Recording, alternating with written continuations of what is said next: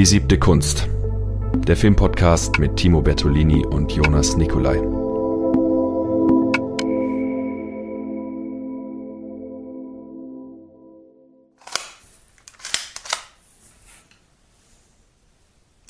So eine Waffe, die hat schon was Erhabenes auch, ja, und gibt einem auch Macht. Und ich meine, wenn man an die ganzen Ballerspiele denkt, wenn man an die Actionfilme denkt, die man sich gerne anschaut, dann kann man doch nicht leugnen, dass von diesen Geräten eine Faszination ausgeht, selbst wenn es nur so eine Spielzeugpistole ist, dann äh, ist es trotzdem eigentlich eine Faszination, die davon ausgeht und die uns ja bis heute nach wie vor beschäftigt. Und umso wichtiger ist es, sich immer wieder vielleicht mal den realen Schrecken von Krieg und Gewalt vor Augen zu führen. Und das wollen wir heute tun, indem wir in dieser Folge über Kriegsfilme, über Antikriegsfilme vorrangig sprechen wollen. Genau, da soll es heute drum gehen. Du hast das eh gerade gesagt. Vor allem über Antikriegsfilme. Gar nicht so sehr über Kriegsfilme. Da ist gleich mal das Erste, was man sich fragen kann. Was ist überhaupt ein Kriegsfilm? Ja. Und was ist ein Antikriegsfilm? Vor allem, weil vielleicht haben das schon viele als Begriff auch gehört, so Antikriegsfilm, Kriegsfilm. Aber was ist da genau der Unterschied? Wo ist da die Grenze? Ja. Und ähm, da kann man natürlich sich fragen. Also es gibt natürlich klassische Filme wie jetzt ähm, Platoon, Apocalypse Now, die ganz klar mit, mit Krieg zu tun haben und die man anlässlich dessen vielleicht auch als Kriegsfilme bezeichnen könnte. Ähm, dann, also um erstmal Kriegsfilm als Überbegriff äh, zu haben. Und dann ist aber die Frage, kann man so einen Film wie Schindlers Liste oder Der Pianist, die ja zwar die Auswirkungen des Krieges behandeln und äh, der Krieg wesentlicher Bestandteil für das ist, was da stattfindet, aber das eigentliche Kriegsgeschehen an der Front, das politische äh, Treiben dahinter, das kommt da überhaupt nicht zum Tragen. Kann man das dazu zählen schon? Dann ist die Frage, ähm, Filme, die vielleicht erstmal einem anderen Genre zugeordnet würden, intuitiv. Wie Dramen oder Komödien gibt es auch oft einmal, die sich thematisch mit Krieg beschäftigen, wenn man zum Beispiel an Jojo Rabbit denkt. Oder Dr. Strangelove von Stanley Kubrick. Dr. Strangelove, genau. Und ähm, andere Filme, dann zum Beispiel Forrest Gump, behandelt Krieg ja auch äh, in, in gewissen Teilen. Äh, oder Pan's Labyrinth von Guillermo del Toro ähm, handelt ja auch in einer Fantasy-Welt, in der das NS-Regime eine Rolle spielt, aber auch in Shape of Water ja. äh, spielen die Nazis eine Rolle. Auch aktuell jetzt, wenn man sich, wenn man, wenn man an ähm, Pinocchio denkt. Ja. Den italienischen Faschismus, der da eingearbeitet wird. Aber genau das ist so ein bisschen die Frage. Und wir sind auch in den Vordiskussionen zu dem Podcast draufgekommen, dass wir sehr unterschiedliche Meinungen davon haben, was ist jetzt ein Antikriegsfilm. Bei einem Kriegsfilm ist es, glaube ich, relativ klar. So ein Kriegsfilm ist ein Film, der sich viel und vorrangig mit dem Thema Krieg auf eine Art und Weise beschäftigt und in dem Krieg auf jeden Fall eine wichtige Rolle spielt. Aber was, was ist da jetzt der Unterschied zwischen einem Kriegsfilm und einem Antikriegsfilm? Ja. Zum Beispiel mal für dich. Also, ich glaube, das ist wichtig, dass wir da auch unsere Standpunkte mal klar machen. genau. Also ich, ich würde vielleicht noch eine Ergänzung machen und zwar ähm, würde ich eben diese Einschränkung, die du gerade genannt hast, es muss ein zentrales Thema sein. Es geht bei Forrest Gump nicht zentral um Krieg, sondern es geht ja um diese, dieses Jahrhundert, wo er alle wichtigen Stationen mit durchlebt und eigentlich um diese Person. Deswegen würde sowas schon mal rausfallen. Genauso ist es bei Pan's Labyrinth. Ähm, und deswegen gehört zum Kriegsfilm als Überbegriff eben diese diese, dieses zentrale Thema dazu, wie du richtig gesagt hast. Und was ist jetzt der Unterschied zwischen Antikriegsfilm und Kriegsfilm? Ähm, ich würde für mich persönlich sagen, dass von einem Antikriegsfilm eine dezidierte Anti-Haltung ausgehen muss, im Sinne von, da wird nichts verherrlicht, da wird nichts beschönigt. Und ein Kriegsfilm spielt mit dieser Ambivalenz, eben mit der Faszination von Gewalt und mit dem Reiz, der vielleicht auch davon ausgehen kann. Und ähm, in Antikriegsfilmen erleben wir zwar auch häufig die begeisterten Jugendlichen, die sich melden und die dann an die Front kommen und mit der bitteren mhm. Realität konfrontiert werden, aber es gibt nicht diese Momente, in denen man sich, wie vielleicht bei einem Actionfilm oder bei einer Schlacht in einem Fantasyfilm wie Herr der Ringe, denkt, geil, sondern ähm, da wird, da ist der Grundtenor durchweg negativ eigentlich. Das wäre für mich so die Unterscheidung. Mhm. Ich finde es witzig, weil wir sind in der, in der oberflächlichen Definition von Antikriegsfilm, glaube ich, gar nicht so weit voneinander unterschiedlich, aber wenn es dann um die konkreten Filme geht, mhm. ist das jetzt ein Antikriegsfilm oder nicht? Schon, weil für mich macht vor allem eben ein, ein Antikriegsfilm aus, dass er sich negativ zum Film positioniert, auf die Art zum und Krieg. Äh, meine ich. Ja.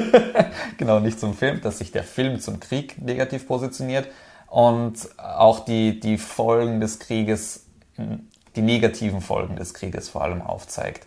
Also, dass man sieht, entweder durch grafische Darstellung des Kriegsgeschehen, wie Leute sterben, dass das doch nicht so schön und lustig und verherrlichend ist, wenn man sich gegenseitig abballert oder dass vielleicht drüber gesprochen wird, was passiert nach dem Krieg mit den Leuten eigentlich. Für mich gehört beim Antikriegsfilm, gehört nicht dazu, aber kann auch zum Beispiel ein Teil sein, dass es sich darum dreht, was passiert sonst im Umfeld des Krieges noch, außer die konkreten kriegerischen Handlungen. Da haben wir nämlich, glaube ich, eine unterschiedliche Position. Ich finde schon auch, dass das kriegerische, die kriegerische Darstellung von Gefecht sehr essentiell ist, dass die, dass die vor allem nicht verherrlichend dargestellt wird, sondern so grausam und brutal, wie sie nun mal ist. Ähm, aber dass es schon auch auf andere Art und Weise geht. Ich meine, Schillers Liste zum Beispiel, Schindlers Liste, mhm. zählt für mich auch nicht wirklich als Kriegsfilm dazu. Mhm. Aber so etwas wie Apocalypse Now würde ich sehr wohl als Kriegsfilm auch dazu zählen. Und da würde ich nicht widersprechen, aber die Frage ist jetzt, ist Apocalypse Now ein Kriegsfilm oder ein Antikriegsfilm? Und wenn wir, wenn wir auf die berühmte Helikopterszene, Valkyrenritt Wagner, mhm. äh, wenn wir daran denken, da finde ich, macht sich ziemlich gut das auf, was eigentlich ein Kriegsfilm vom Antikriegsfilm unterscheidet, nämlich, dass hier ähm, in dieser Szene äh, Gänsehaut entsteht. Das ist ein vielfach ähm, dokumentiertes Phänomen äh, als Reaktion auf diese Szene der Walkürenritt mit Wagner und sie kommen da angeflogen und dann wird da mit den Maschinengewehren runtergeballert auf wehrlose Zivilisten. Und in dem Moment teilt man diese Erhabenheit, die vermutlich gerade in diesen Protagonisten vorgehen muss ähm, und macht sozusagen auf empathische Weise nachvollziehbar den, die Faszination.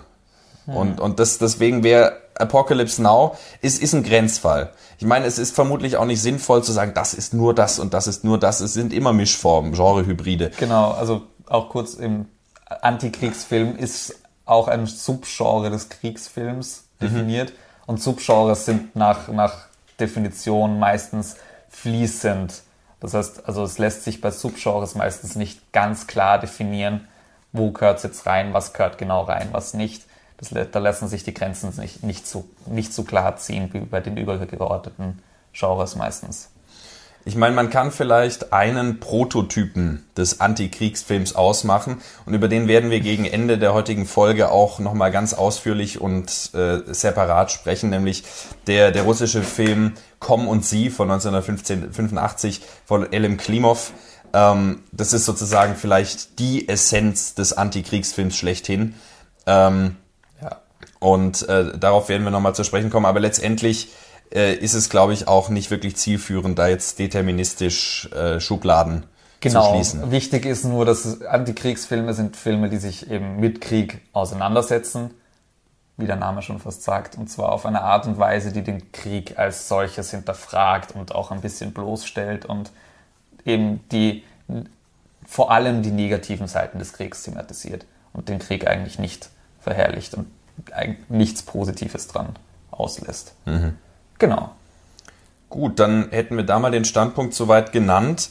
Wir würden jetzt auf so ein paar Charakteristika eingehen, die die meisten oder viele dieser Antikriegsfilme, die wir uns an, angeschaut haben und die wir vielleicht auch namentlich zu sprechen kommen, also eben den schon angesprochenen Komm und Sie, ähm, dann eben die zwei Fassungen von Im Westen nichts Neues, die von 1930, die Originalfassung, die amerikanische und jetzt eben die neue, auf Netflix 2022 äh, erschienene äh, deutsche Version. Mhm. Ähm, dann haben wir uns angeschaut Der schmale Grat von Terence Malick, sozusagen als Gegenbeispiel zu den doch über, übermäßig guten Filmen, die heute dabei sind, äh, damit man auch mal sozusagen zeigt, wie man es nicht macht.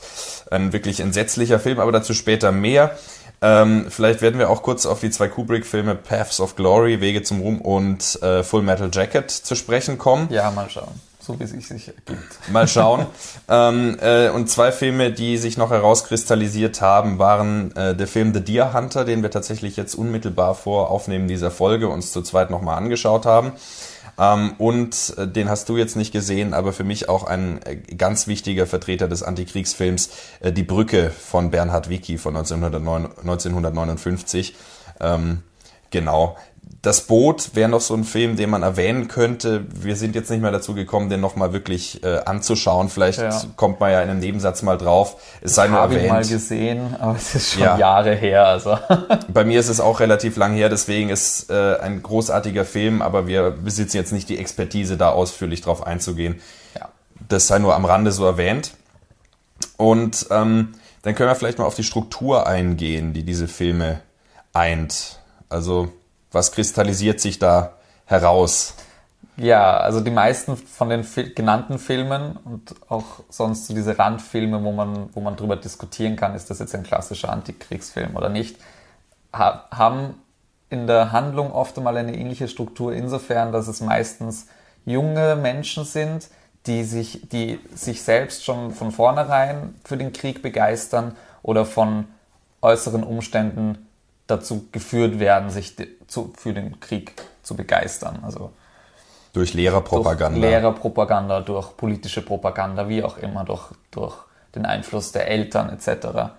Ähm, und das sind dann meistens die, die sich dann auch verpflichten zum Krieg und dann ins Feld kommen und dort realisieren, dass der Krieg doch nicht so toll ist, wie er ihnen verkauft wurde. Und dann geht es meistens sehr schnell eigentlich ums einfache Überleben. Genau. Also da gibt es gar kein geordnetes Gefecht mehr oder gar kein, oh, da ist der nächste Feind und jetzt stürmen wir und jetzt machen wir die fertig, sondern es geht nur noch darum, gibt's Essen, überlebe ich die nächste Nacht, ist das ein Freund oder ein Feind, sterbe ich jetzt. Ja. Fertig. Das ist diese Begeisterung für den Krieg und für die Waffen, die, wenn der erste Kamerad neben einem tot zusammenbricht, ganz schnell veräppt. Absolut. Ähm, und äh, also eben dieses davor, währenddessen und danach. Genau, das danach. Und das auch noch. Das ist halt dann oft, also das hat, hat dann auch nicht jeder Film. Das haben manche Filme. Am deutlichsten vielleicht bei, obwohl der auch wieder relativ ungewöhnlich ist in der Proportionalität, wird es bei, bei die durch die Hölle gehen, The Deer Hunter, ja, der wirklich genau. äh, mit seinen drei Stunden äh, eine Stunde lang vor dem Krieg zeigt und eine Dreiviertelstunde lang plus minus den tatsächlichen Krieg, bevor dann wieder eine Stunde lang äh, das Nachleben gezeigt wird und das, äh, die Unmöglichkeit dazu zurückzukehren zum Alltag und was genau, sich verändert hat. Dieses, dieses Nachleben ist ja. dann oft einmal Thema auch nochmal mit diesem, eben genau was du gesagt hast, so das Zurückkommen und das, das Leben nach dem Krieg dann eigentlich nicht mehr möglich ist, so, weil so viel passiert ist, dass dass man das nicht mehr wirklich überwinden kann. Genau. Und dann gibt es natürlich auch den Fall, dass es einfach endet. Ähm, zum Beispiel in die Brücke ist es so, wir erleben da auch, glaube ich, eine Dreiviertelstunde lang oder zumindest 40 Minuten lang eigentlich auf äh, den, den, der Erzählstruktur eines Melodrams folgend. Ähm, äh, wie Jugendliche ihre Jugend verleben. Dann sind da die Mädels, dann gibt's Probleme mit den Eltern, so fast so Coming of Age eigentlich. Und das wird dann torpediert durch eben so eine vollkommen unnötige Kriegssituation, die damit endet, dass sie eigentlich alle äh, umgebracht werden, bis der Letzte dann im letzten Bild äh, äh vor Verzweiflung schreiend über eine Brücke stolpert in sein Heimatdorf. Da gibt's dieses Nachleben nicht. Da ist es vielleicht auch dann radikaler, dass man da sagt, mit dem Krieg endet alles. Das ist meistens auch so. Vielleicht nicht dann direkt mit dem Tod, sondern mit der Zurückkehr auch. Aber da endet es dann ja. meistens, genau. Da ist, da ist der Deer Hunter eigentlich fast die, die Ausnahme, der sich vor allem noch so viel Zeit nimmt, noch ein Drittel des Films noch das danach zu zeigen. Das äh, wird tatsächlich dann am ehesten noch deutlich vielleicht in äh, dem schmalen Grat, The, The Thin Red Line von Terence Malick, äh, der äh, auf wirklich grauenhaft schmalzige Art und Weise die Schönheit des Lebens da vermitteln will und ähm, was mir da jetzt gerade einfällt, es gibt auch häufig dieses retardierende Moment, sei es der Heimaturlaub oder die neue mhm. Einberufung. Die gibt es, den Heimaturlaub gibt es im Neuen im Westen nichts Neues nicht. Ähm, aber es gibt doch auch diese Station, wo sie dann äh, aufs Land zurückgezogen sind und dafür einige Wochen Ruhe haben, bevor es dann wieder nach vorne geht. Und ähm, genauso ist es letztendlich im schmalen Grad auch, dass sie dann eigentlich durch sind und wir müssen dreiviertel Stunde lang da so ähm, Stockfoto-Ästhetik betrachten und pseudophilosophische Dialoge auf dem Niveau von ähm, äh, die Hoffnung in mir starb so langsam wie ein Baum. Aber das kennt man von Malik. Ja, das kennt man von Malik. Das ist auch in seinen anderen Filmen oft so überzogen, melodramatisch. Und ich meine, es ist ja, es ist ja die Tatsache, dass äh, äh, der, dass der Krieg etwas verändert. Und wenn das Thema wird wie bei The Deer Hunter äh, und diese Unmöglichkeit zeigt, die finde ich auch zum Beispiel Rambo, jetzt keine Diskussion, ob Kriegsfilm oder nicht, aber Rambo zeigt ja auch diese äh, nicht mehr mögliche Anschlussfähigkeit ähm, äh, und vielleicht auch eine neue Sichtweise aufs Leben. Mhm. Ähm, eine, eine, Konzen eine Konzentration auf das, was dann wirklich zählt, vielleicht auch. Das haben witzigerweise haben das für mein Gefühl doch dann auch viele Kriegsfilme, die, die ich eigentlich so nicht als Antikriegsfilme sehen würde, ähm, haben dann auch oft so eine kleine Kritik am Krieg dann doch auch ein bisschen drinnen, meistens gegen Ende. Auch, also jetzt konkret, woran ich gedacht habe, zum Beispiel Dunkirk. Mhm. Da kommen sie am Ende dann auch wieder zurück nach England und dann sitzen sie da in den Zügen drinnen und alle sind auf, ja, und was, was, morgen ist der Krieg vorbei und endlich können wir wieder unser normales Leben führen und die sitzen dort im Zug komplett demoralisiert, komplett gebrochen, haben kein Zuhause mehr, haben keine Unterstützung mehr und das ist schon, also da ist dann auch wieder diese Art von Kritik drin, also dieses nach dem Krieg gibt es kein Leben mehr. Aber da ist, ist der Film dann doch nicht so kritisch über das ganze Stück hinweg, dass, dass, dass ich es als Antikrieg sehen würde. Also, also diese leichte Kriegskritik findet sich dann oft auch in anderen Filmen nochmal drin. Ich würde auf jeden Fall nochmal sagen, es ist wichtig zu betonen, Kriegsfilm ist nicht gleich Kriegsverherrlichung. Nein. Das, äh, genau, das muss man vielleicht einfach nur nochmal sagen. Ähm, die meisten Kriegsfilme, äh, eben wie du jetzt an Beispiel von äh, Christopher Nolan's Dunkirk gesagt hast, bringen natürlich dann so dieses, ja, es ist äh, natürlich auch furchtbar, aber äh, die Ambivalenz ist halt eine andere als genau. bei einem... Da macht der Krieg beim Schauen dann doch auch Spaß. Da macht schon auch Spaß zuzusehen, wie die Flieger in der Luft rumfliegen und es ist actionreich und es ist spannend. Ja. Da hast du nicht einfach nur Angst, weil rumgeschossen wird, sondern. Und ähm, ja. an, diesem, an diesem Punkt, ähm, wie wird der Krieg dargestellt, finde ich, kann man ein weiteres Charakteristikum ausmachen, was diese Filme eigentlich alle ähm, auszeichnet, nämlich dass sie politisch als Werk hochbrisant sind, größtenteils. Also mhm. äh, wenn wir wieder an The Deer Hunter denken, die der von die Rezeption, der 78 rausgekommen ist, sprich drei Jahre nach dem Vietnamkrieg, also The Deer Hunter spielt im Vietnamkrieg. Das ist, glaube ich, der einzige Film von den jetzt aufgelisteten, der im Vietnamkrieg spielt. Die anderen sind alle Zweiter und Erster Weltkrieg. Ja, Apocalypse Now spielt noch im Vietnamkrieg zum Beispiel. Genau, stimmt. Apocalypse Now. Platoon ist auch Vietnam. Mhm. Aber das würde ich auch eher als Kriegsfilm zählen. Ähm, und da ist es zum Beispiel so, dass der Film als, als politische, als politisches Instrument einerseits sehr gegen den Krieg geht von Anfang an äh, und auch die Kriegsszenen selber eigentlich relativ gering sind. Wir erleben nicht das heroische auf etwas Zugerenne und etwas erobern, sondern es fängt mhm. eigentlich, wir schneiden rein und man sieht, wie Robert De Niro ähm, wehrlose Zivilisten mit dem Flammenwerfer äh, verbrennt äh, und da eigentlich schon und danach sind wir dann relativ schnell in einem Kriegsgefangenenlager also äh, wo auch dann mehr ähm, die Spannung dadurch entsteht, dass da so sadistische Spielchen gespielt werden mit äh, nur einer Kugel im Revolver und sich dann an den Roulette. Kopf russisch Roulette äh, auf die extremere Art und Weise. Also da findet diese Faszination überhaupt nicht statt. Aber dann in der letzten Szene sitzen sie dann doch wieder am Tisch und äh, singen God Bless America. Ähm, wo man sich dann fragt, naja, wer ist denn schuld am Vietnamkrieg? Also ich meine, schuld waren sie nicht. Gut. Aber ja. wer hat sich eingemischt, ohne was da zu sagen zu haben, so nach dem Motto. Und dann am Ende da zu sitzen, ohne die ganze politische Dimension dahinter zu erkennen, Ja. Ist dann die Frage, welche Mechanismen stecken dahinter? Was, was sagt es aus? Oder wenn wir an die Zensurgeschichte von Im Westen nichts Neues, der Originalverfilmung, also ähm, Da komme ich dann eh noch genauer drauf. genau, da können, Da können wir vielleicht. Ja, noch kurz zu The Deer Hunter nämlich. Ähm, ich habe mir nämlich auch jetzt gerade vorher bei der Sichtung gedacht, nämlich, also es wird ja nicht, es wird, die, die, die werden ja nicht im Vietnam, äh, so, so nochmal, uh. ähm, wenn die dort im Vietnam sind, werden sie, die Amerikaner, nicht per se als böse dargestellt. So, die haben kurz ihre 20 Sekunden Kriegshandlung und danach werden sie schon gefangen genommen und dann werden sie eigentlich von den Vietnamesen, von den vietnamesischen Soldaten äh, gefoltert, äh, kommen dann endlich wieder raus und fahren dann, dann ist eigentlich schon Vietnam zu Ende und sie sind wieder zurück in der Heimat und dann geht's dort weiter.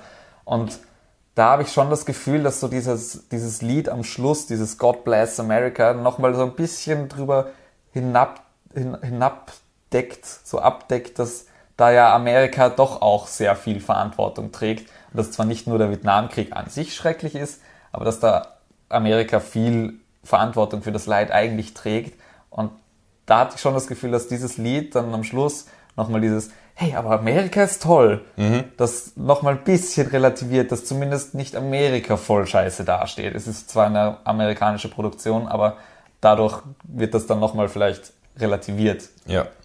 Und äh, ich meine, es ist eine Frage der Erzählperspektive. So äh, die die russischen Gräuel im Zweiten Weltkrieg werden entkommen und sie auch nicht dargestellt. Aber es ist eine, es sind die Partisanenkriege, die da vorkommen. Und dann ist halt die Frage, ja, muss man jetzt immer das gesamte Kriegsschaubild abdecken und alle politischen Mechanismen dahinter Ja. darlegen oder reicht es sich auf ein Schicksal zu fokussieren äh, oder auf eine Brücke zu fokussieren, wie in die Brücke? Äh, und ähm, das ist, finde ich, ja auch das Interessante oder vielleicht das Ambivalente bei Erich Maria Remarque, äh, vom, der Autor von Im Westen nichts Neues, der äh, vorne drin schreibt, dass er eigentlich sich politisch nicht positionieren will und da so eine Ambivalenz aufmacht und diese Mechanismen, ähm, die da dahinter stehen, vollkommen weglässt. Und die bringt die Neuverfilmung, aber ich greife vor, wir gehen darauf gleich noch weiter ein, äh, bringt die Neuverfilmung äh, sehr exzessiv zum Tragen, wenn dann ganze Handlungsstränge entstehen, die so eigentlich nicht vorkamen. das stimmt, ja. Genau.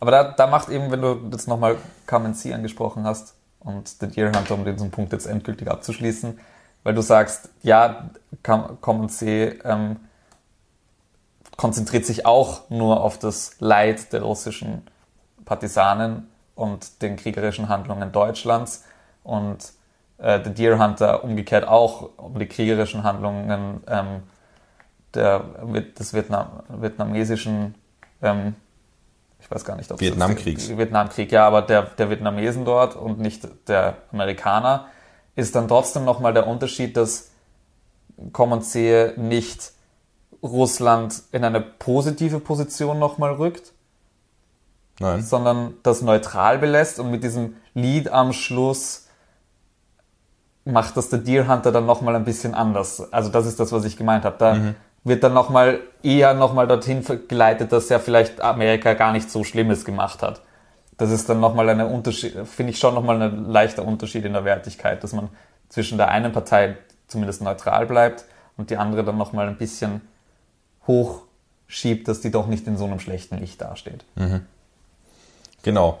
Und äh, dann ist natürlich auch die Frage, wer macht die Filme eben? Also äh, wenn äh, die Amerikaner im Westen nichts Neues verfilmen, dann Aber es war eine englische Produktion, nur kurz. Also die alte ist, ist eine englische. war eine englische Produktion. Ja. Gut, wenn englischsprachige Menschen ähm, die ähm, äh, eine deutsche eine deutsche Sichtweise verfilmen, ich, ich unterstelle jetzt nichts, aber ist es vielleicht eine andere Perspektive, als wenn die Deutschen wie jetzt in der Neuverfilmung das selber machen? Gehen sie ein bisschen schonungsloser vielleicht auch dann mit dem Bild um. Die die Deutschen? Nein, die Eng wenn, wenn, wenn ein englischer Regisseur deutsches Material aus deutscher Perspektive ver verfilmt, geht er, glaube ich, schonungsloser mit der Darstellung der Deutschen um als man selber, wenn man sich selbst inszeniert. Ja, das, das äh, ist ein interessanter Punkt. Ich würde darauf zurückkommen, wenn Ja. wir in den direkten Vergleich gehen. Ähm, Und äh, vielleicht können wir das jetzt machen mit, Mhm. mit der Zensurgeschichte von dem Westen nichts Neues, wo sich eben auch auf äh, äh, zeigt, wie, äh, wie politisch brisant diese Filme sein können. Ja, absolut. Ähm, kurzes Hintergrund zum Westen nichts Neues. Wir haben uns jetzt gedacht, wir werden vor allem über den Film reden, weil eben letztes Jahr die deutsche Neuverfilmung rausgekommen ist, die jetzt für neun Oscars nominiert ist. Das ist schon eine Leistung. Ich finde den Film auch sehr gut. Also ich finde auch, die, der hat auf jeden Fall die Nominierungen verdient, sagen wir es so. Er macht, er macht Hoffnung auf eine, auf einen eventuell Wiederaufstieg des deutschen Des Kinos. deutschen Kinos, ja. Vielleicht kriegen wir ja mal wieder was, was nicht Til Schweiger heißt. Ähm, vielleicht entwickelt sich Oder ja sogar Matthias ein, ja, vielleicht entwickelt sich ja sogar mal wieder ein deutsches Genre-Kino oder ein deutschsprachiges Genre-Kino. Genau, aber im Westen nichts Neues. Ähm, das ist ein Roman von Erich Maria Remarque aus 1926, wenn ich mich jetzt. Ich glaube sogar komplett- 28. Oder 28, auf jeden Fall Ende 20er Jahre. Ähm, ist auch ein deutscher Autor, der im Ersten Weltkrieg mitgekämpft hat. Zwar nur für 40 Tage, das wird auch dem Buch vorgeworfen, dass er ja nur 40 Tage an der Front war und deswegen gar nicht so detailliert. Aber das Buch hat trotzdem extreme, schnellen, äh, extreme ähm, Wellen geschlagen. Millionenauflage. Millionenauflage, das war, und ich weiß es nicht, ob es das immer noch ist, aber es war zu der Zeit auf jeden Fall das erfolgreichste deutsche Buch, das jemals veröffentlicht wurde. Und wurde dann auch sehr schnell verfilmt als englischer Stoff. Und es geht in dem Buch darum, also eben von, von England verfilmt worden, und es geht eben in dem Buch darum, es geht um eine Schulklasse, die sich für den Ersten Weltkrieg verpflichtet, verpflichten lässt und dann an die deutsch-französische Front kommt, ein Stellungskrieg, wo Millionen von Menschen gestorben sind, ohne dass sich irgendwas an den Grenzen verschoben hat oder irgendwas getan hat. Und dort sterben der Reihe nach die Kollegen weg auf die verschiedensten Art und Weisen. Und geht, das Buch erzählt eigentlich ein bisschen aus dem Alltag eines Soldaten an der Front. Es gibt dann eine kleine Stelle, wo er auch nochmal ähm, nach Hause kommt, weil er Urlaub hat für einige Tage und dann fährt er aber wieder zurück an die Front. Das ist so im Buch und das ist auch so in der ersten Verfilmung von, Von- 1930. Regisseur Louis Milestone übrigens, kann man vielleicht den Namen mal zumindest Genau. erwähnen. Und ja, also der Film hat eine ziemlich intensive Rezeptionsgeschichte hinter sich. Er ist in England und in Amerika ist er sehr gut angekommen. Ähm, wurde auch da schon gekürzt wegen seiner Brutalität in einigen Stellen. Also die ursprüngliche Fassung wäre, glaube ich, 150 Minuten lang gewesen. Die, die momentan bekannteste und längste, also die bekannte Langfassung, die momentan existiert, ist nur 140 Minuten lang. 136, genau. Na, 140. Es gibt eine. Ach, es gibt noch mal eine Ja, es gibt tatsächlich, es gibt eine, es gibt die internationale Standardfassung mit 133 Minuten und es gibt eine, die acht Minuten länger ist nochmal. Ah, okay. Genau. Ja, man muss dazu sagen, es war vor dem Hays Code, der in den USA sozusagen die äh, Kreativität der Explizitheit sehr eingeschränkt hat. Ja. Und äh, dieser Film ist einer der letzten, glaube ich, die noch äh, unter dem Radar durchgerutscht sind, So bevor ein dieses. bisschen zumindest. Da, man merkt schon auch ein bisschen die Einschränkungen, auch im Vergleich zum Buch. Also da gibt es im Buch auch noch ein paar andere Szenen, die, die im Film gar nicht vorkommen. Ähm, aber in, in England und in Amerika ist der Film auf jeden Fall sehr gut angekommen und in Deutschland hat er eine sehr, sehr intensive Auseinandersetzung ähm, verursacht. Und zwar ist er halt eben nicht sehr ähm, kriegsverherrlichend und wurde auch, also der ist 1930 erschienen, kurz vor der Machtübernahme ähm, Hitlers, dann auch in Deutschland erschienen. Und der hat da für sehr viele Wellen, ähm, Furore und Wellen gesorgt, weil Goebbels und die, die SA dazu beordert hat, die Kinosäle zu stürmen und eigentlich eine Vorstellung des Films unmöglich zu machen. Also die sind wirklich in die Vorsäle gegangen, haben die Leinwand beworfen mit Tomaten, haben die Leute rausgezerrt, haben wirklich aktiv verhindert, dass die Menschen diesen Film schauen. Und das, obwohl die, die Version trotzdem nochmal für den deutschen Markt gekürzt wurde.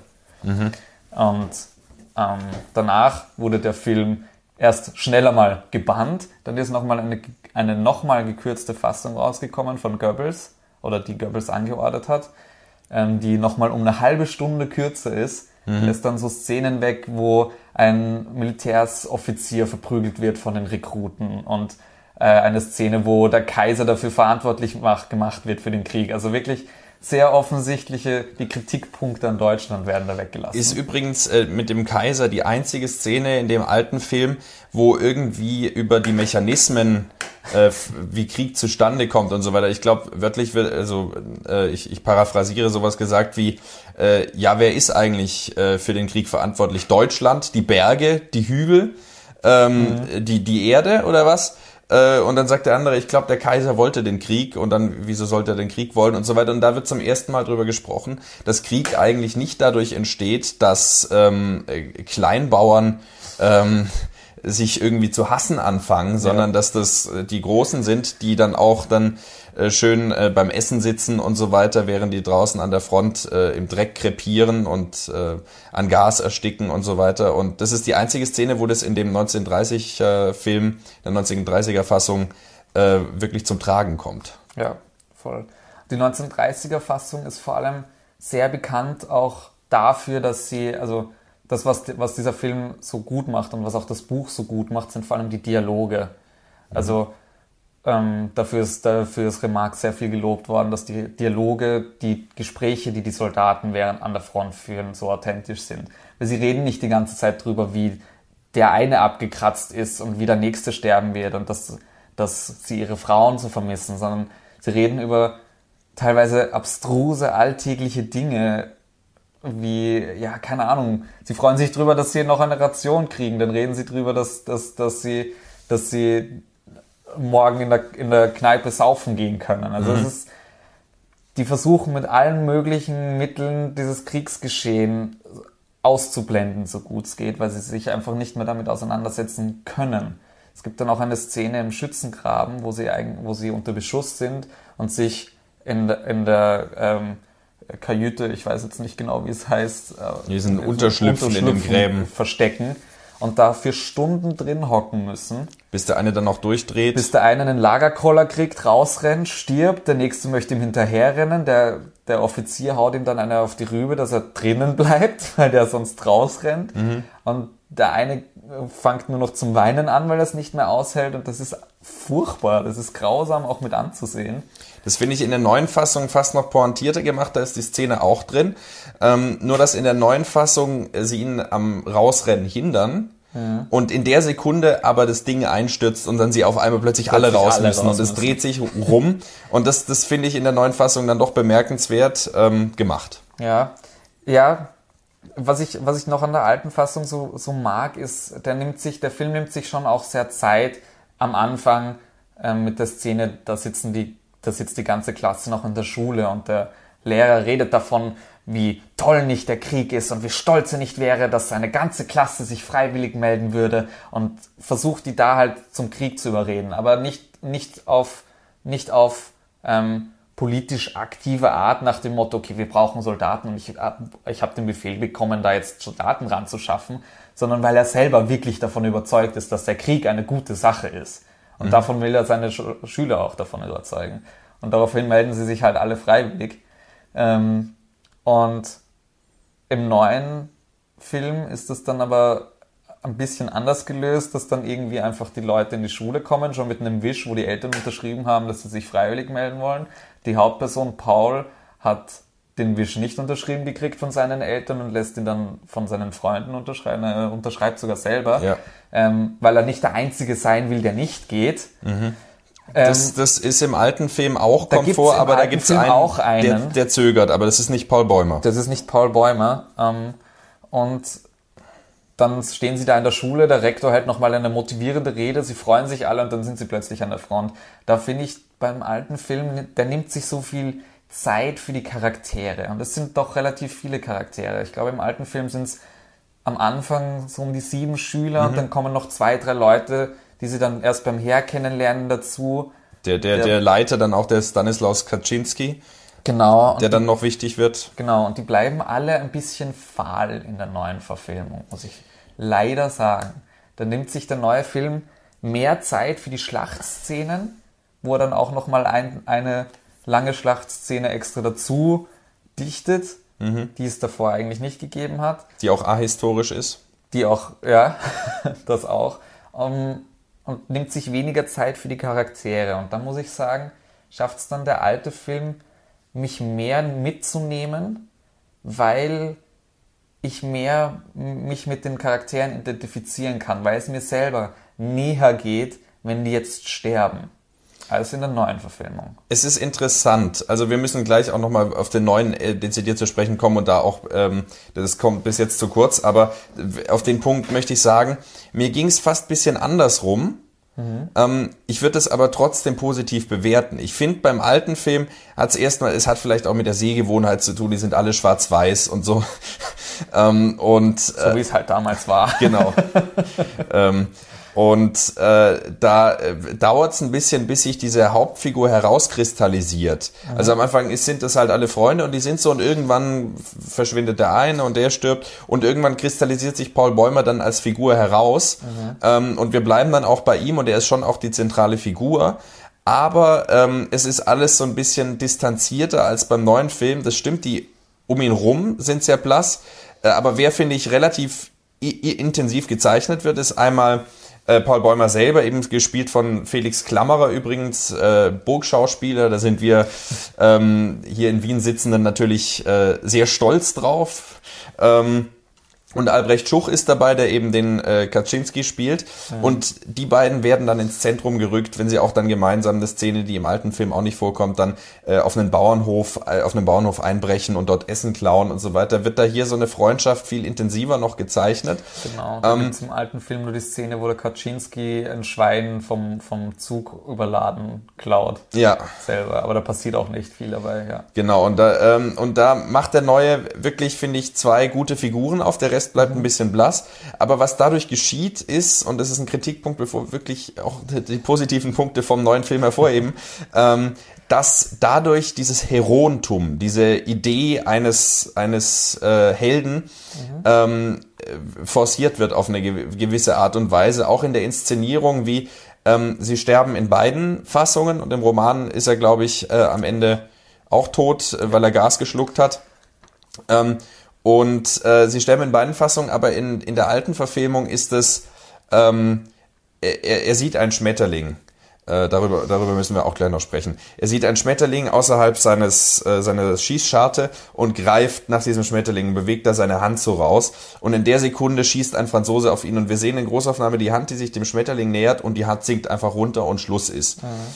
In der neuen Fassung ist es so, ist es so melodramatisch. Da bleiben wir dann auf seinem Gesicht hängen und die Musik schwillt an und die Kamera fährt, glaube ich, auch sogar zum Himmel hoch ja, oder ja, den Schützengraben lang. Oben Ansicht. Und, und das, das sind dann so Dinge, was dann radikaler gewesen wäre, ihn einfach fallen zu lassen als Figur. Er ist mhm. einer von vielen und dadurch würde, glaube ich, die Drastik einfach loszulassen, dann nochmal so im, im Vorbeigehen zu zeigen, oh, da liegt der ja. Genau, und das, das, das wäre was, weswegen ich sagen würde, ich mag diese, in meinem Empfinden eher schwache Figurenzeichnung oder weniger zur Identifizierung einladende Zeichnung der Figuren im alten Film, äh, finde ich effektiver als die gute Identifizierbarkeit im neuen Film.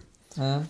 Ähm, ja, finde ich auch. Also das ist was, was mir im alten, im alten Film einfach wahnsinnig nahe gegangen ist und mich, also das ist das, was mich so sehr begeistert, eben diese Nähe zu den Charakteren und zu dem Alltag, der mhm. sich auch Zeit nimmt das mag ich einfach an dem alten Film sehr gern und das, das ist mein einziger, aber vielleicht auch ein bisschen persönlicher Kritikpunkt, dass der neue Film, dass spezielle Szenen, die ich im alten, in der alten Fassung extrem gemocht habe, gar nicht vorkommen. Also zum Beispiel diese ganze Geschichte darum, dass, okay, die sind an der Front und dort gibt es halt überhaupt keine Frauen und dann sind die mal irgendwo baden und dann sehen die da drei Mädels, drei französische und dann kokettieren die miteinander und obwohl sie sich nicht verstehen, der eine schafft Essen an und dann sind sie plötzlich, die Mädels sind doch dann überzeugt, dass sie sich mit ihnen treffen. Und diese ganze Geschichte wird im neuen Film so fast fallen gelassen. Das passiert so kurz am Rand, wird das angedeutet und das war es dann auch schon. Und das ist in, alten, in der alten Fassung eine Stelle, die doch zehn Minuten der ganzen Handlung einnimmt. Mhm. Dass die da versuchen, nicht entdeckt zu werden, weil sie auf die französische, äh, über die französische Grenze rüber zu diesen Mädels marschieren. Und, und da wird auch äh, vermutlich in der längeren Fassung ist es noch expliziter, aber da wird wirklich auch äh, ja. äh, ziemlich äh, klar eigentlich angedeutet, dass sie sich da auch verlustieren mit den Damen. Äh, während im neuen Film eben dieser Schal einfach da ist, der dann so rumgereicht wird und da. Genau, da gibt's halt den Schal, den er von dem, der, den einer von denen von dem, von dem Mädel mitkriegt und daran wird man dann halt immer wieder mal auch erinnert. Aber das ist dann eher ein Zeichen dafür, dass derjenige, der den Schal gerade trägt, gestorben ist und nicht mehr, nicht mehr eine Erinnerung an die Mädels. Es gibt dann noch die Szene, wo einer von den Freunden im Lazarett stirbt und es geht dann darum, ob der eine seine Schuhe haben kann, weil der braucht sie ja jetzt eh nicht mehr. Die gibt's in der neuen Verfilmung auch nicht mehr und das ist auch, das ist eine der Da wird Szenen, es- die da mich wird am es meisten berührt. Zumal der, der die Schuhe dann kriegt von dem Gestorbenen, kurze Zeit später in einer Großaufnahme seiner Füße auf die, auf die Stufe aus dem Schützengraben herausrennen will und einfach ein Schuss fällt und man sieht, wie die Stiefel nach hinten kippen. Also er wird sie auch nicht mehr lange brauchen, nachdem er sie bekommen hat. Aber das gibt's in der neuen Fassung schon auch in Variationen. Nämlich sind sie im Lazarett und dann gibt's was zu essen und sie holen ihrem Freund was zu essen, der sich dann die, mit der Gabel die Pulsader aufsticht. Ja, aber das ist schon nochmal was anderes. Der stirbt, der, der möchte sich dann ja freiwillig umbringen, weil er es nicht mehr aushält, weil er kein Krüppel sein will. Klar, klar, es ist was anderes, aber der andere kommt dann auch und reißt gierig diesen Teller mit Essen an Ja. sich und hat überhaupt kein Mitleid damit, dass der jetzt gerade gestorben ist. Aber das, das ist ein anderer Bezug für mich, weil der, der sich da die Schüssel mit Essen nimmt, das ist irgendwer. Und im, in der alten Fassung ist das einer von den Schulfreunden. Und das macht, das macht einen Unterschied. Vor allem ist in der alten Fassung, man kann es ihm gar nicht verübeln, dass er die Schuhe haben will, weil es sind gute Schuhe und er wird sie nicht mehr brauchen. Aber es ist, das ist, das ist so diese Ambivalenz zwischen der Härte, dass der das jetzt tatsächlich gesagt hat, und zwischen eigentlich der Klarheit, dass es, dass er sowieso sterben wird und dann kriegt sie halt einen Sanitäter anstatt jemand, der ihm nahe gestanden ist. Und das sind so die Szenen, die ich einfach in der alten Fassung so gern habe, wo sich der neue Film dann für die Schlachtszenen viel mehr Zeit nimmt und das fällt ein bisschen raus. Das fehlt mir, aber dass wir jetzt auch vielleicht ein bisschen auf den neuen noch mehr zu sprechen kommen, Das, was diese ihn nämlich Schlachtszenen, gut macht. diese Schlachtszenen sind nämlich großartig inszeniert. Ähm, und zwar nicht auf eine Weise, und das ist, finde ich, die große Kunst des neuen Films, ähm, auf, nicht auf eine Weise, die wirklich Lust macht. Es gibt einen Moment, wo sie einen französischen Graben erobern, wo man, wo man diesen Erfolg in ihnen mitfühlen kann. Dieses, ja, wir haben einen Fortschritt erzielt, wir sind ein Level weiter, um in Computerspielsprache das Wir haben äh, eine Stellung mehr getoppt. Ja. Genau, wieder 100 Meter gewonnen, Wahnsinn. Ähm, und, ähm, Dann eh gleich wieder zurückgetrieben. und, äh, und zwar aufs Brutalste werden sie zurückgetrieben. Ähm, man wird nämlich kurz, kurz ertappt bei, dem, bei diesem leicht heroischen Gefühl, was Kriegsfilme häufig auszeichnet, und dann kommen aber die Panzer angerollt. Und dann kommen sie mit den Flammenwerfern und äh, braten äh, wirklich die, die äh, Deutschen in den, in den Schützengräben auf, auf brutalste Art und Weise. Überrollen sie einfach, also Da geht's dann schon zur Sache. das sind halt auch dann die Bilder, die mittlerweile besser inszenierbar sind als 1930. Das ist nämlich schon so, dass diese ähm, Kampfszenen im Alten nicht das sind, was ihn auszeichnet. Ja. Und äh, was hier so großartig ist, dass innerhalb dieses Schlachtgetümmels diese nackte Angst, die von diesen langsam daherrollenden Metallkisten, diesen, äh, wenn wir an Star Wars denken, das hat sich mir unwillkürlich Die aufgedrängt, die AT-ATs oder, oder andere Dinge, die da so bedrohliche Todesmaschinen, der Panzer sowieso, auch in, auch in die Brücke, wenn so ein Panzer um die Ecke rollt, da kriegt man Gänsehaut. Ähm, Du und hast als Mensch einfach keine Chance gegen dieses Ding. Du kannst es nicht zerstören, wenn du nicht irgendwas Spezielles hast und es überrollt dich einfach. Und das, also wenn er, wenn er dann zurückkriecht und so weiter und sich dann hinter dem Panzer versteckt und die kommen von den Seiten und man sieht im Hintergrund, wie die äh, Kameraden gerade schreiend, brennt äh, davonlaufen und ähm, auch die, die, man, man kann förmlich die brennenden Lungen spüren, das Seitenstechen äh, bohrt sich aus der, aus der Leinwand Ja. in die eigene Brust. Ähm, und darin, finde ich, liegt schon eine bildgewaltige und große Stärke dieses Da Films. Stärke auf jeden Fall. Da kann man vielleicht auch auf die Szene von beiden Filmen zu sprechen Die kommen. Grabenszene. die, die Grabenszene. Und zwar ist es dann eh bei, der, bei einem Vorstoß von den Deutschen auf, den, auf die nächste Stellung, die halt angeordnet ist. Also das sind, da müssen sie dann raus, weil da werden sie rausgescheucht und Punkt. Und wenn dann eh schon alle rennen und du bleibst als einziger zurück, wirst halt so niedergemacht. Ähm, stürmen sie eigentlich die, die nächste französische Stellung und werden dann aber doch wieder überwältigt.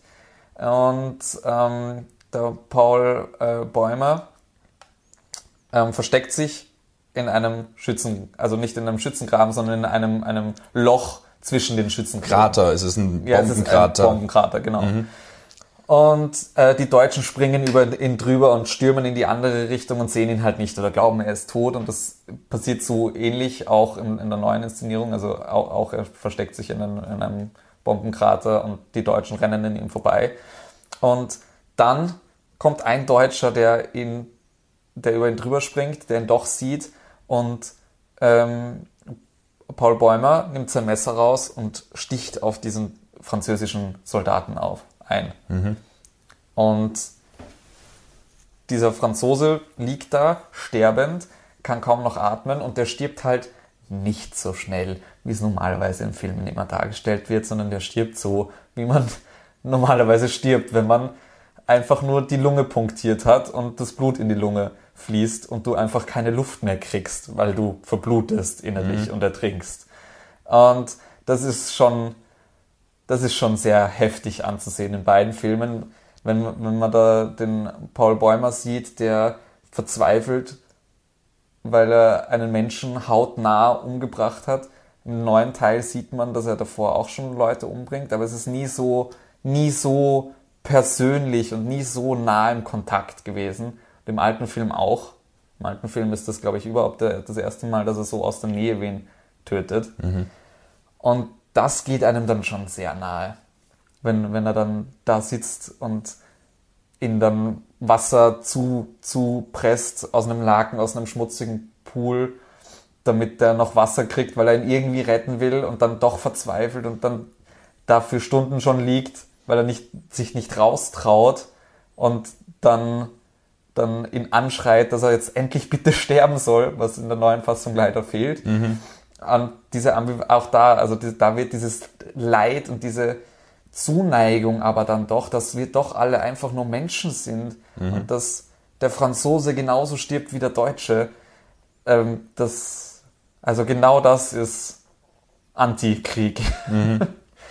Und d- da ist dann natürlich auch dieser Moment, wenn er dann aus der Jackentasche das Bild von Frau und Kind äh, rauszieht und eben den Menschen da sieht.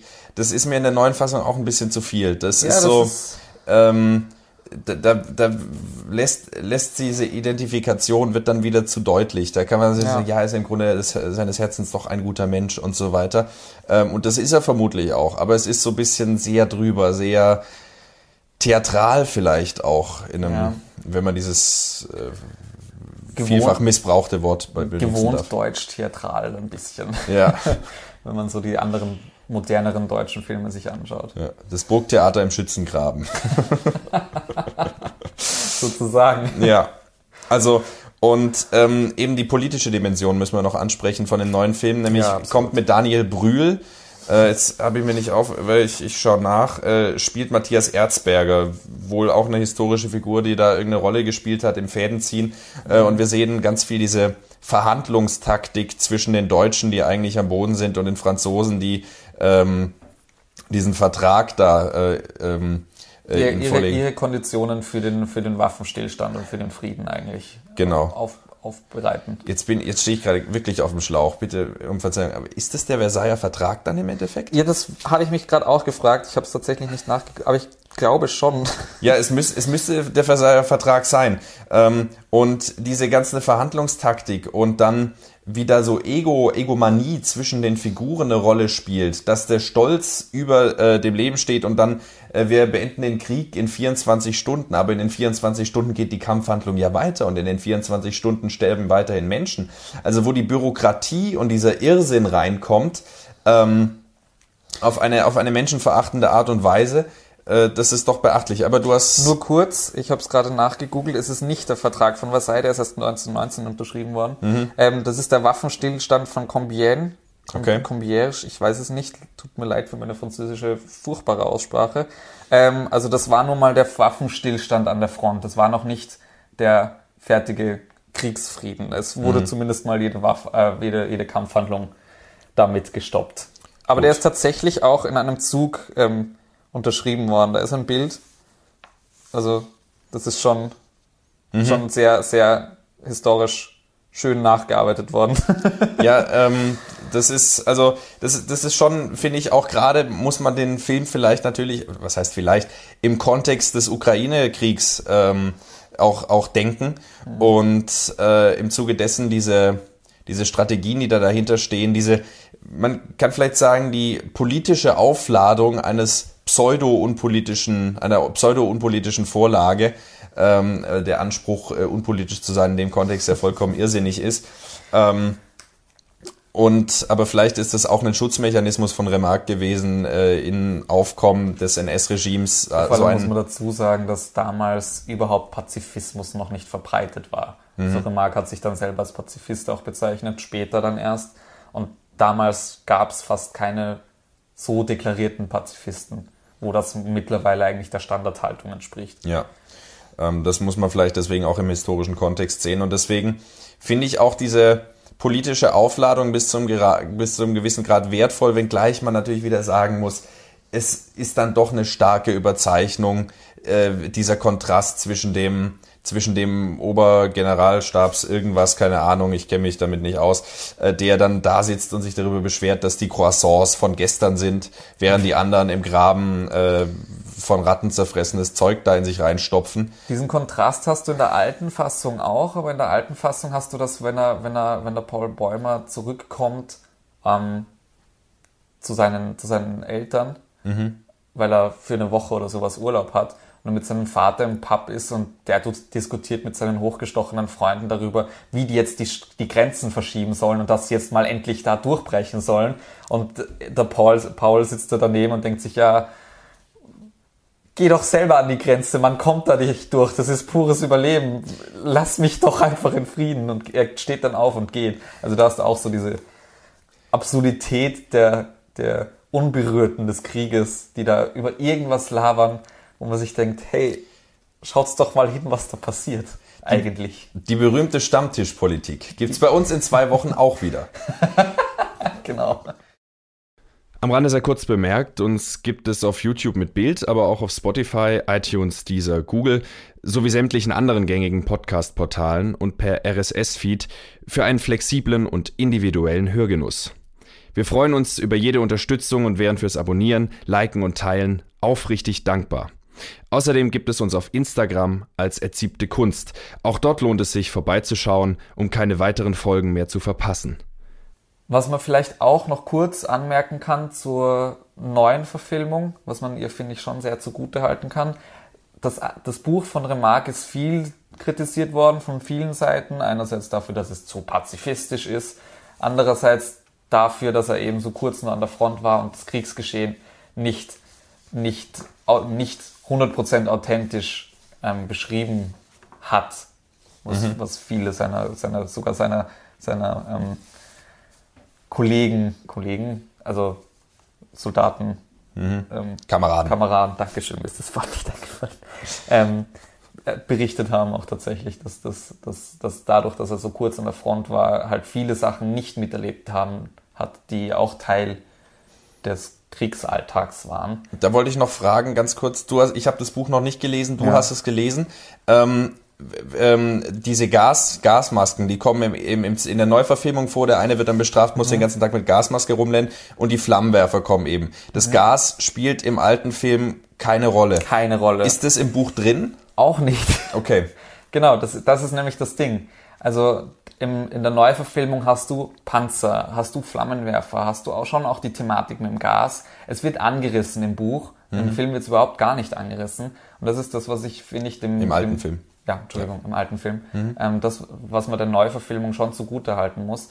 Sie haben, gerade was eben diese ganzen Kriegsszenen angeht, da doch nochmal auch hi- historisch nachbearbe äh, nachgearbeitet und Dinge eingearbeitet, die Teil davon waren, die aber Remarque in, seinem, in seiner Beschreibung und die auch ähm, dann in, dem, in der Originalverfilmung nicht drin vorgekommen sind. Auch zum Beispiel die Flieger kommen, kommen im Buch vor, kommen im Film begrenzt vor und kommen dann aber in der Neuverfilmung auch sehr stark dann doch wieder vor. Also da gibt es schon häufiger Im, im, im, Im, alten Film ist das nur so ein, ja, wenn du das hörst, dann duck dich. Mhm. That's it. Ja. Das passiert dann ein- oder zweimal, glaube ich. Ja, Wobei genau. während in der in der Neuverfilmung der äh, äh, Kaczynski, der, der der Chef von Paul Bäumer, ähm, ja erschossen wird beim äh, Klauen äh, von Essen auf einem Bauernhof, ist es in der alten Verfilmung dann doch äh, ein Flieger, der über ihn hinwegfliegt. Genau, das bewirft. ist das eine Mal, wo es dann wirklich relevant wird.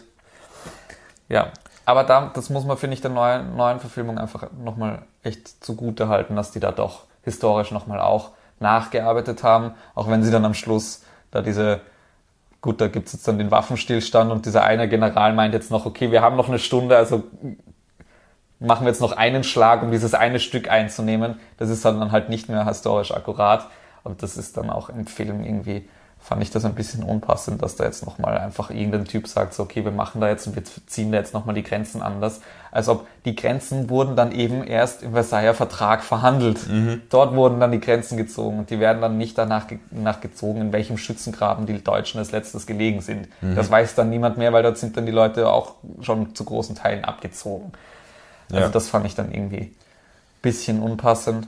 Aber es, ansonsten grandiose Verfilmung, hat seine Oscar auf jeden Fall verdient. Ich hoffe, der kriegt einige. Mhm. Ja, äh, vielleicht muss man doch noch sagen, wir haben jetzt so die, äh, die Action und die Kampfszenen hervorgehoben. Ich finde, es gibt doch auch sehr starke Szenen, äh, Dialogszenen und ähm, diese, äh, diese Angst, wenn sie dann auf diesen Bauernhof einbrechen ja. und so weiter, ist sehr intensiv und auch ähm, äh, wenn sie zum Beispiel da auf dem Donnerbalken sitzen, nennt man das, glaube ich. Also äh, äh, und äh, dann zeigt der Kaczynski, der nicht lesen kann, dem Paul Bäumer den Brief von seiner Frau, äh, wo, wo man dann so en passant erfährt, dass deren Sohn gestorben ist. Ja. Äh, und, und so weiter, diese, dieser Bezug zur Heimat, die Heimat als Sehnsuchtsort, nicht im patriotischen Sinne, sondern einfach das, die Zugehörigkeit, Familie, was auch immer, ähm, äh, dass das hier so als Sehnsuchtsdimension äh, aufgetan ja. wird. Das ist zum Beispiel auch ein, eine Szene, die kommt im Buch vor. Da wird beschrieben, dass, die, dass das so ein regelmäßiges Ding ist, dass die halt zu acht auf der Latrine sitzen und möglichst lang dort sitzen und einfach genießen, Karten spielen. Und es ist dann alles, im wahrsten Sinne des Wortes, scheißegal. Mhm. Und das kommt zum Beispiel in der alten Verfilmung gar nicht vor und das haben sie da jetzt eben auf diese Art und Weise doch integriert. Also das hat mich dann schon auch gefreut. Ja. Genau. Also alles das in allem auch eine sehr berührende Szene ist. Ja. Alles in allem wirklich ein, ein fesselnder Film, der ähm, äh, wirklich auch, glaube ich, äh, der Sache gerecht wird, soweit man mit einem Filmkrieg gerecht werden genau. kann. Ähm, Nur kurz die alte Verfilmung, ich habe keine Ahnung, wo man die zu finden, also die finden kann. Da gab es eine Spezial Limited Super Mega ähm, Collectors Edition letztes Jahr. Ich die glaub, du natürlich gibt, hast. Die ich natürlich habe. ähm, es gibt's aber, glaube ich, auch normal auf Blu-ray. Und mhm. denn die neue Verfilmung ist von Netflix. Genau. ein Netflix-Oscar, das finde ich dann wieder nicht so gut, aber okay, mein Gott. Auch ein Thema, was man an anderer Stelle mal ja, vertiefen könnte. Streaming-Services sind eh nicht mehr wegzudenken. Ja. Ich meine, wir verdanken äh, Netflix solche Filme wie Roma, The Irishman, Ballads of Buster Scruggs ja. und jetzt im Westen nichts Neues. Also es ist eine ambivalente Geschichte. Aber ähm, vielleicht kann man noch sagen, dass diese Thematik um diese Filme, die wir jetzt noch nicht so angerissen haben, aber eigentlich angekündigt haben, um sie kurz anzuschneiden, diese Thematik der Bürokratie im Krieg und dieser Irrsinn, äh, sozusagen dieses Missverhältnis zwischen Gesetz und tatsächlich dem, was da passiert, äh, wird, finde ich, auch wunderbar in Paths of Glory äh, von, von Stanley oh, ja. Kubrick gezeigt, der das Kriegsgeschehen, also das eigentliche Kriegsgeschehen auch eigentlich relativ schnell abhandelt, um dann dieses juristische System des Krieges im, im Nachhinein sehr de detailliert und ähm, klar aufzuarbeiten und da diese, äh, diese Divergenz zwischen Recht und Gerechtigkeit ja, aufzeigt. Absolut. Genau. Gut. Also es gibt sehr viele ja. unterschiedliche Bezüge einfach zu der Haltung des Kriegers. Also es, Antikrieg heißt nicht immer gleich Antikrieg. Da gibt es sehr viele Angriffspunkte, sagen wir es so. Mhm. Und äh, Full Metal Jacket noch kurz äh, am Rande zu erwähnen, der dann den Fokus eben auf dieses äh, Militär, diesen Militärdrill legt und die Entmenschlichung, die da stattfindet. Ähm, die, die ja hatten wir in Apocalypse auch, auch sehr stark teilweise. Dann vielleicht mehr im Krieg schon, aber. Mhm. Ja. Aber, aber vor allem eben in, ähm, äh, im Westen nichts Neues und in die Brücke ist es auch extrem stark. Wird es, und in Komm und Sie kommt es überhaupt nicht vor, der ist einfach dabei. Ja. Ähm, aber das ist auch Partisanen. Das ist dann, das ist dann auch nochmal was anderes. Da kommen wir gleich dazu. Ähm, dass diese ganzen Dinge eigentlich und in der schmale Grat äh, ist er eh schon Rekrut äh, oder ist er eh schon irgendwie äh, da drin in dem System und äh, wird halt wieder einberufen. Das heißt, Full Metal Jacket als Empfehlung hier noch am Rande, auch wenn wir da jetzt nicht so intensiv drüber gesprochen haben, äh, zeigt wirklich diese Entmenschlichung durch das System des Militärs als solches ja. auf brutale Weise in der ersten Hälfte des Films, ähm, bevor es dann ins eigentliche Kriegsgeschehen geht, um, um nochmal die Bandbreite aufzuzeigen, mit der man den Krieg äh, angreifen kann auf filmischer Ebene. Ja, genau. Dann wollen wir uns ähm, dem Film jetzt schlussendlich Komm und Sie widmen von Elem Klimov, ähm, der 1985 erschienen ist und der vielleicht der Prototyp der Prototyp des Antikriegsfilms ist. Genau, warum haben wir uns diesen Film rausgesucht? Weil es ist ja kein aktueller Film eigentlich, aber es ist also im Genre der Antikriegsfilme definitiv einer der schonungslosesten, grausamsten und brachialsten Filme, die ich überhaupt gesehen habe, mhm. würde ich sogar sagen. Die, also die vor allem so ein Thema ähm, behandeln. behandeln. Ja. Weil, ja, das ist, das ist, also der, dieser Film, dieser Film ist ein, ein Meilenstein und ein Meisterwerk der Filmgeschichte, mhm. muss ich sagen. Das ist, das ist, ich habe, also dieser Film lässt einen nicht los. Der sitzt so tief, das ist der Wahnsinn. Und das ist auch unter den Antikriegsfilmen, das, die sind ja meistens eher Filme, die einen nicht loslassen. Dann nochmal ein Film, der so sehr heraussticht in diesem Genre dass, dass wir gesagt haben, okay, wenn wir noch über einen anderen Film außer im Westen nichts Neues reden wollen, dann muss das Common Sie sein. Genau. Äh, paar ähm, äh, triviale Fakten am Rande. Äh, der Film äh, hat, glaube ich, eine, auch eine zehnjährige Produktionsgeschichte gehabt, weil er, ähm, äh, wie, wie, ursprünglich vorgesehen, nicht gemacht werden durfte in dem System dort in der, in der Sowjetunion und äh, sollte ursprünglich auch nicht Komm und Sie heißen, sondern Tötet Hitler.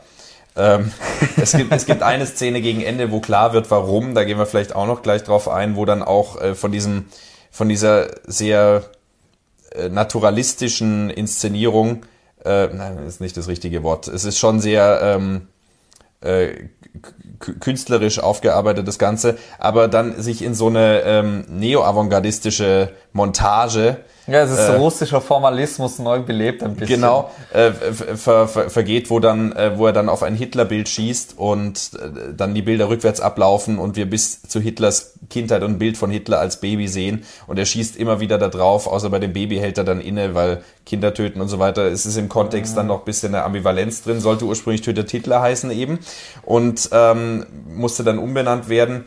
Äh, in der DDR hieß er um den biblischen Bezug zur, zur Offenbarung der in diesem Komm und Sie mitschwingt. Also äh, sieh dir das Werk der Vierreiter der Apokalypse an. Ähm, äh, abgewandelt haben, den biblischen Bezug rausgenommen haben und den dann in der DDR G und Sie genannt haben.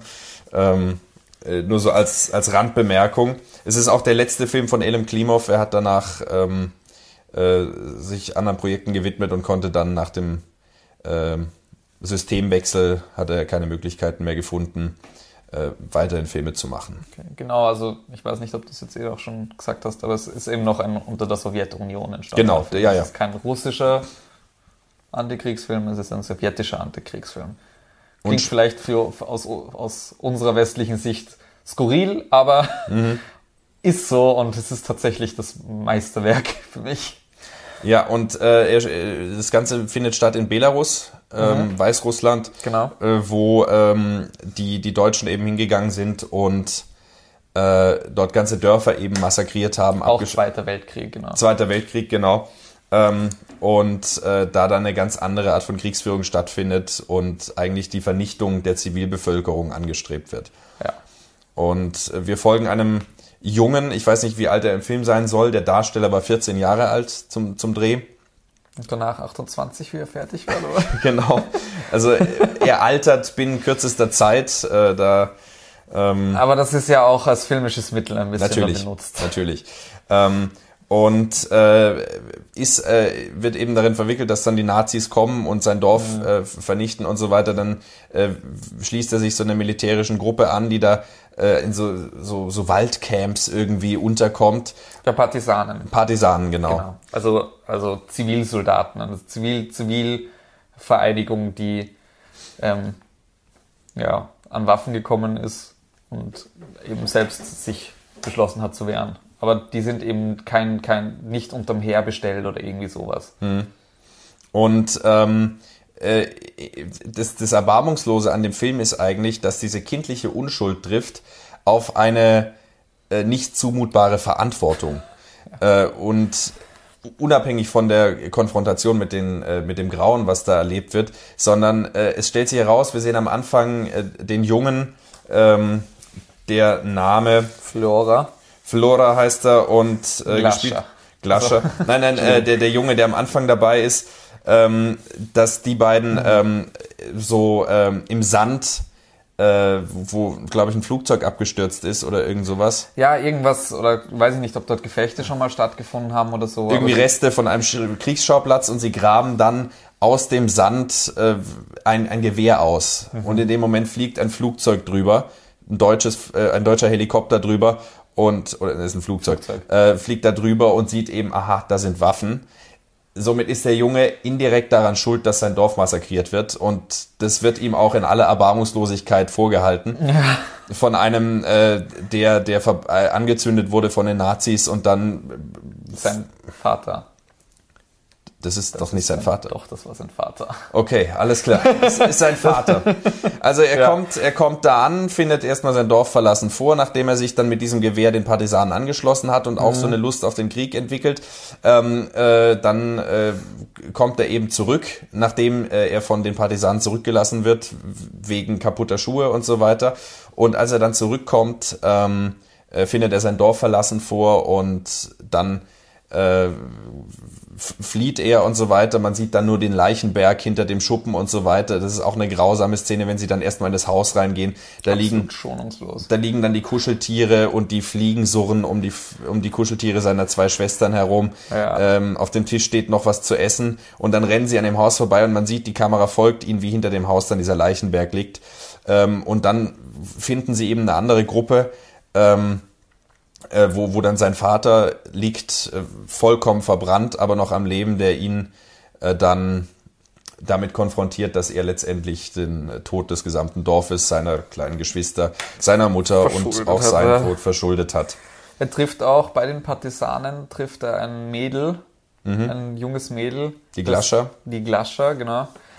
Die ihn dann eigentlich, also die ist dann bei ihm kurz bevor die Deutschen dann dieses, dieses Partisanencamp angreifen, wo er zurückgelassen wird. Mhm. Die kämpfen sich dann da eben durch den Wald durch, versuchen zu überleben, kommen zu, zu dem Dorf eben zurück. Also die begleitet den dann auch die ganze Zeit für die erste Hälfte des Films oder so. Mhm.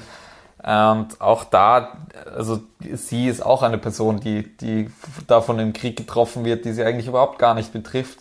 Und diese, diese, diese Schonungslosigkeit da auch dabei. Also du hast dann tatsächlich über eine ganze Stunde oder sowas hast du immer wieder so ein Fiepen oder zumindest ein undeutliches Rauschen, so dass du die Leute nicht mehr gescheit deutlich sprechen hörst, weil er ganz am Anfang ähm, direkt neben der Granatenexplosion ist. Mhm. Hast du erstmal voll penetrant das Fiepen drin, aber das zieht sich auch relativ lang durch, bis der Ton dann wieder relativ klar ist. Also bis der, zur Unerträglichkeit. Bis zur Unerträglichkeit. und da, also auch, auch da auf auditiver Ebene ist der, ist der Film dermaßen schonungslos. Das ist. Da stellt sich eine Performativität ein. Und äh, apropos Performativität, Entschuldigung, dass ja, ich, ja. ich da nochmal ein, aber also auch, das ist vor allem in der ersten Hälfte des Films auch nochmal sehr stark, aber es zieht sich eigentlich durch den ganzen Film. Die Leute schauen alle direkt in die Kamera. Das mhm. ist eigentlich untypisch für Filme, aber sie reden immer direkt zu dir und das macht auch nochmal so viel aus. Genau, die starren, weil Jonas schaut gerade richtig blöd in die Kamera, ähm, die starren richtig, richtig böse, richtig gruselig in die Kamera. Also es mhm. ist es ist bedrückend, beklemmt. Man wird, Sehr. es geht auf einen direkt wieder zu. Ja, dadurch wirst du persönlich einfach richtig angegriffen von dem Film auch.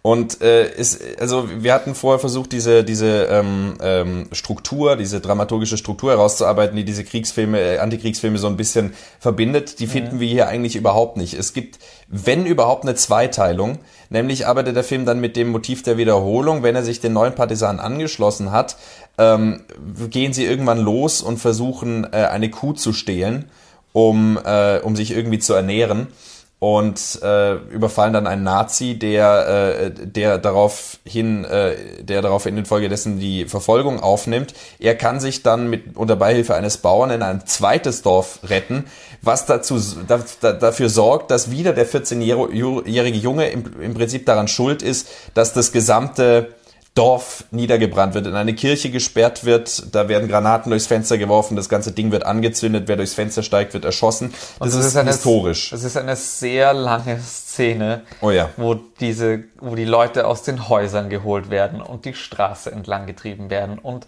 in das Haus reingetrieben werden und dann sind die da erst einmal drinnen, dann ballern die lustig rum, um den Leuten Angst zu machen bis sie dann endlich sagen, so, ihr habt jetzt fünf Minuten Zeit, alle Erwachsenen raus, die Kinder bleiben drinnen. Es geht natürlich fast keiner raus, weil keiner lässt seine Kinder da alleine drinnen, mhm. bis sie dann anfangen, auf die, die, die Molotow-Cocktails auf das Haus zu werfen und, und durch die Granaten Fenster, reinzuwerfen und auf das Haus zu schießen. Und das ist alles, ja.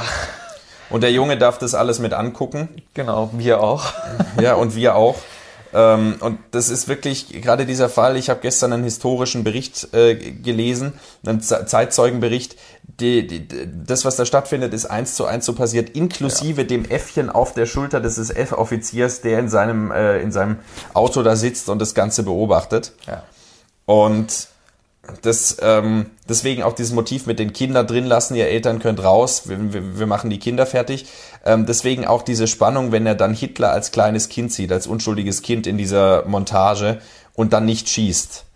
Ähm, das, das macht die ganze, also die Saat des Bösen klingt da an, die Unschuld des Kindes, die, äh, die Schicksalsträchtigkeit dieses kleinen Wesens, ja. äh, was mal zu dem, äh, zu diesem kann man das Baby jetzt dafür verantwortlich machen, was da passiert? Ja, ich meine, das, das ist alles so eine Frage. Und äh, so grausam der Film ist, äh, wir müssen vielleicht noch mal kurz auf ein charakteristisches Merkmal eingehen, was wieder, was wieder bei anderen Krieg, äh, Antikriegsfilmen auch stattfindet, nämlich das Verhältnis zur Natur. Mhm. Und zwar haben wir in den meisten der genannten Filmen, Filme ähm, in irgendeiner Form den Kontrast zwischen wunderschöner Natur und absoluter Grausamkeit. Wir haben in The Deer Hunter, ähm, die durch die Hölle gehen, eben diese einstündige, ähm, diese 20-minütige im ersten Teil stattfindende Jagd, Jagd genau, auf, auf Hirsche. In, genau, da sind sie in den Bergen und, und im Hintergrund liegt Schnee und der Wald ist wunderschön und die, die sind, also auch diese Steinformationen, die sie da finden, das ist super schön. Mhm. Und dann diese majestätischen Tiere, die da langlaufen und so weiter. Und ganz am Ende kommt das auch wieder, wo Robert De Niro es dann nicht übers Herz bringt, den Hirsch zu erschießen, mhm. wo dann sozusagen dieses Verhältnis auch wieder aufgemacht wird, was hat, was hat sich verändert. Ähm, in, äh, Im äh, 1930er äh, All Quiet on the Western Front, im Westen nichts Neues, ist es ein, äh, ist es der schon angesprochene Schmetterling. Genau, der Schmetterling, über den wir vorher geredet haben. Und äh, im neuen Film ist es, äh, Albrecht Schuch äh, hat ähm, so, so eine Kakerlake oder sowas. Genau. In, in einem so in eine Streichholzschachtel. Streichholzschachtel, genau. Die er immer mit sich trägt dann eigentlich auch ich, ich finde, da macht sich, äh, kurzer Gedankengang, nochmal ähm, eine neue Dimension auf. Und zwar, die, die Juden wurden häufig mit Ungeziefer, mhm. Kakerlaken mhm. verglichen. Und hier wird ein Tier, auf das man auch eher draufschlagen würde, wenn man es in seinem häuslichen Umfeld sehen wird, wird hier sozusagen als äh, Lebens, äh, als, als Lebenszeichen geheiligt und hochgehalten ähm, und, und somit ein, ein Plädoyer auch für das Leben. Auch, dass das ein deutscher Soldat mit sich trägt. Mhm. Ja, schön, stimmt, schön. Und ähm, wir haben jetzt diese ganzen Filme gesehen, die sind alle so aus dem letzten Jahrhundert und dann kommt in den 90ern der gute Terence Malick daher und denkt sich, ach komm, wir machen auch mal so einen Kriegsfilm, Antikriegsfilm äh, und da Natur und so weiter und ganz philosophische. Terence Malick ist ein großer Philosoph, ähm, Ich habe vorher schon einen seiner Geistesblitze zitiert mit dem Baum und so. Ähm, und ich hätte nicht gedacht, dass man dieses grundsätzlich schöne Motiv auf so abgeschmackte Weise und, und pseudophilosophische Weise bringen kann, wenn die Soldaten da den Hügel hochrennen ähm, und dann explodiert irgendwas, dann sieht man so einen blauen Vogel durchs Bild animiert zwitschern. Oh. So, wie, so wie animierte Fliegen ja. im Film. Es ist, es ist grausam. Ja. Und ähm, dann auch eben, wie wir es schon davon hatten, diese Struktur, wenn sie danach dann wieder äh, raus sind in der schmale Grat und die Natur angucken und äh, erkennen, ach, ist das alles schön und was habe ich doch auf die falschen Ideale und so weiter. Mit, dann natürlich alles mit so einem ganz salbungsvollen Voice-Over. Es fehlt eigentlich nur noch, dass er Hall drüber legt. Ähm, Klaviergeklimper drunter oder Klampfe, was auch immer. Ähm, ich möchte mal ganz kurz aus einem Buch zitieren, und zwar aus Krieg und Frieden von Leo Tolstoi, um ähm, mich direkt hier mal an Terence Malick äh, zu richten und ihm zu zeigen, wie man diese Veränderung durch den Krieg und diese Hinwendung zum Leben auf eine Weise darstellen kann, ohne dass es innerlich Brechreiz auslöst.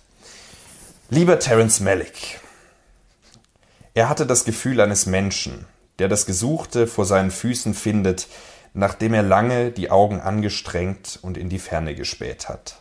Sein ganzes Leben lang hatte er hierhin und dorthin geschaut, immer über die Köpfe seiner Umgebung hinweg, hätte aber seine Augen nicht anzustrengen und immer nur vor sich hinzuschauen brauchen.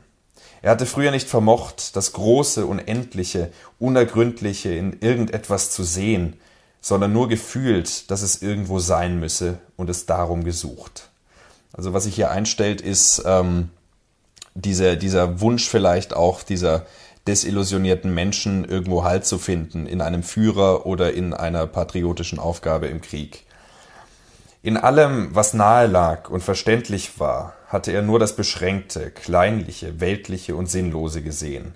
Er hatte sich mit einem geistigen Fernrohr bewaffnet, das Fernrohr ist die Ideologie, würde ich sagen, und ins Weite geschaut, dorthin, wo das Kleinliche, Alltägliche in nebelhafter Ferne ihm groß und, und unendlich erschienen war, und zwar nur, weil er es nicht deutlich sehen konnte.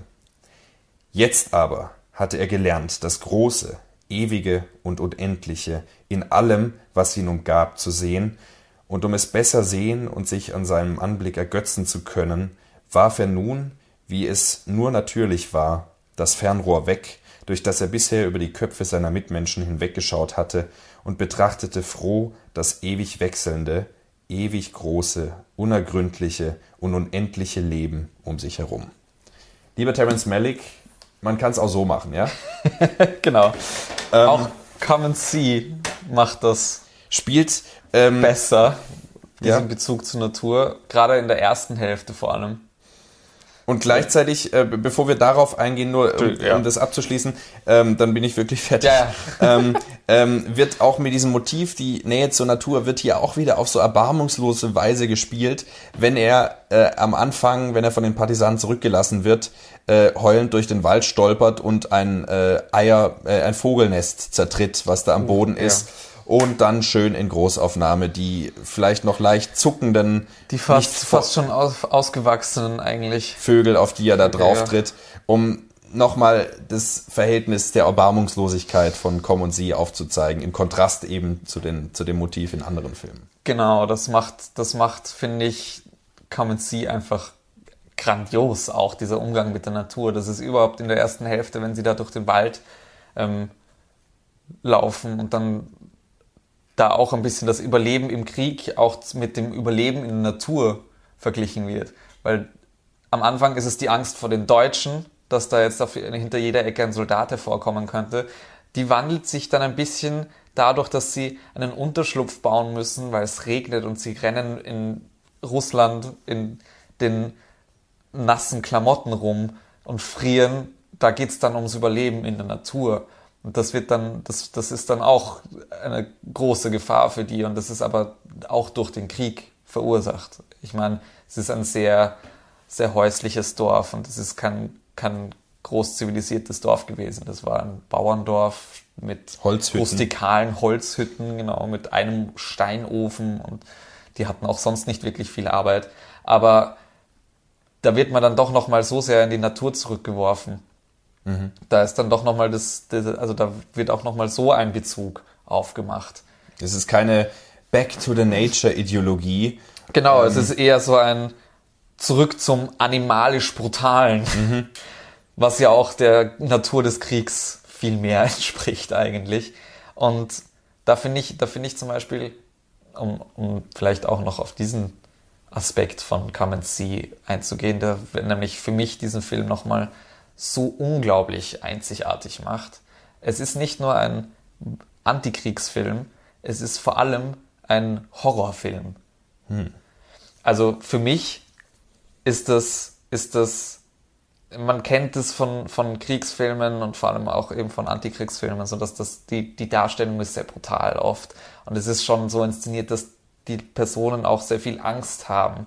Aber es ist nie wie ein klassischer Horrorfilm inszeniert. Es ist nie, es arbeitet nie mit diesen wirklichen Horrorelementen, die zum Beispiel Robert Eggers oder Ari Aster in ihren Filmen benutzen. Und bei Come and See musste ich so oft an zum Beispiel die, die ganzen Waldeinstellungen bei Robert Eggers, von der ganzen Inszenierung, von dieser Bedrohlichkeit der Natur und und der Be- Bedrohlichkeit der, von dessen, was passiert. Ähm, das macht der Film so gut auf und das hat mich so oft immer an diese Filme von Robert Eggers erinnern lassen. Also das ist, das ist ein, ein Wahnsinn, weil es, es ist, Krieg ist Horror. Und ich frage mich, warum diese ganzen anderen Filme das nicht so inszenieren. Warum gibt es so wenige Horror-Kriegsfilme? Das ist, also ich wüsste jetzt per se, außer im Common See, ähm, keinen. Es gibt in Schindlers Liste eine Szene, die da, aber das führt jetzt zu weit. Es gibt immer mal wieder so Motive, wenn die dann ins Haus gehen und man hört nur die Schreie und sieht so das Licht. Ja, da gibt's immer so Motive, aber dieser, dieser Film ist so konsequent in dieser Horrorinszenierung.